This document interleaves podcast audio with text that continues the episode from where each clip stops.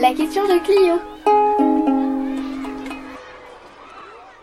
Bonjour Clio, tu as une question, je crois. Oui, bonjour. J'aimerais savoir quand a été construit le viaduc qui passe au-dessus du Blavet. Alors effectivement, au-dessus du Blavet, il y a un très très grand viaduc. Hein, ce viaduc, il est fait uniquement pour le chemin de fer. C'est les trains qui passent dessus.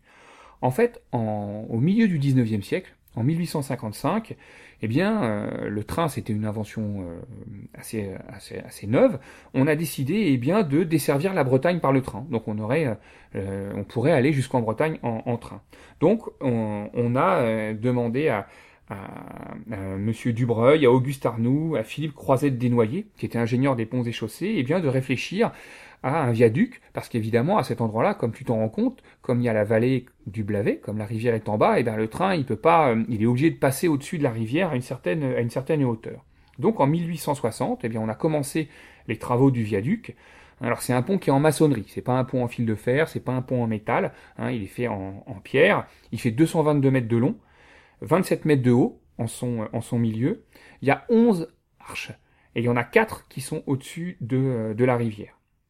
Il a été euh, terminé euh, deux ans après et il a été inauguré euh, le 21 septembre 1800, 1862. Alors il, va, il, va, il y a deux voies dessus, hein, donc il va faire desservir la voie ferrée, hein, notamment eh bien de, Nantes jusqu'à Quimper. Et pendant la deuxième guerre mondiale, il va être touché par un obus en 1944. Il va falloir le restaurer et euh, le premier train après la guerre ne repassera que le 14 juillet 1945. Ça répond à ta question? Oui, merci. Au revoir Clio, à bientôt. À bientôt.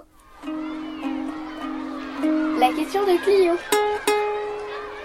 Avec le service valorisation du patrimoine de la ville d'Elbeuf.